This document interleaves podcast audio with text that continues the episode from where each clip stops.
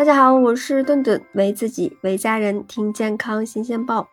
对于现代年轻人来说，家里的饭呀总是觉得没有外面的香。那家里如果有长辈呀，总是会念叨几句，有时还会把我们吃完的外卖餐盒洗干净收起来，用来存家里的剩饭呀、剩菜呀。几个餐盒可能会用好几个月。又或者说，买回来的馒头、面条就直接放在。这个塑料袋里储存在冰箱。平时呢，我们也见过有些人会用矿泉水瓶反复的装水来喝。可是大家知道吗？使用塑料的容器储存食物可能会存在一定的致癌风险。这究竟是怎么回事呢？我们都知道，塑料作为一种人工合成的材料，势必会用各种的化学物质。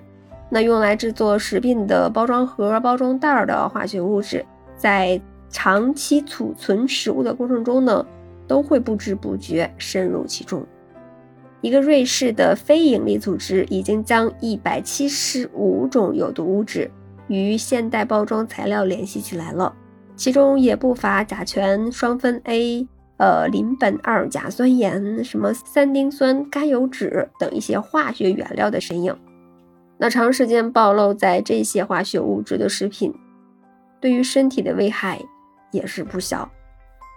双酚 A 呀是食物容器中最常见的一种化学物质，它早在19世纪90年代就被发现了。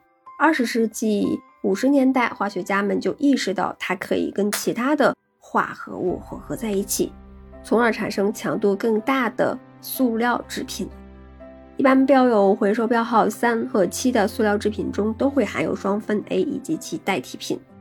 七号塑料制品就是我们常见的 PC 材料了。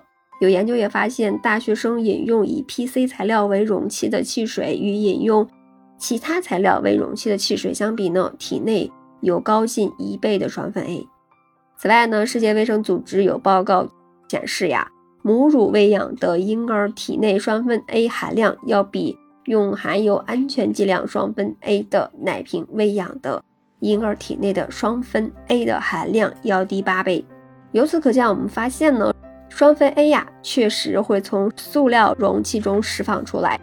双酚 A 作为一种内分泌的干扰物，具有可以模拟雌激素结构和功能的能力，也就是说，它能够在体内可以强占雌激素的受体，这也会影响到身体的新陈代谢的过程，比如说影响婴儿的生长发育。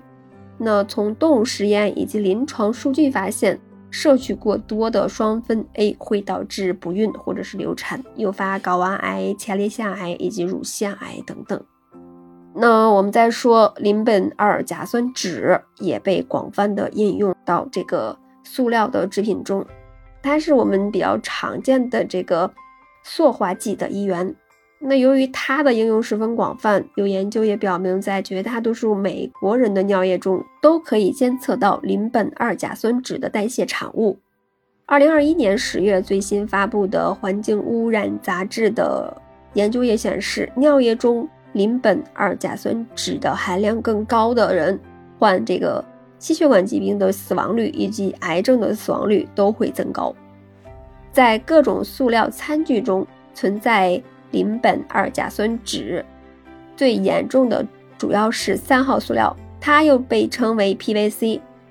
超市中买熟食时包装用的保鲜膜，通常就是 PVC 的材料。油脂比较多的食品呢，由于能够溶解脂类的物质，就会更容易受到邻苯二甲酸酯的污染。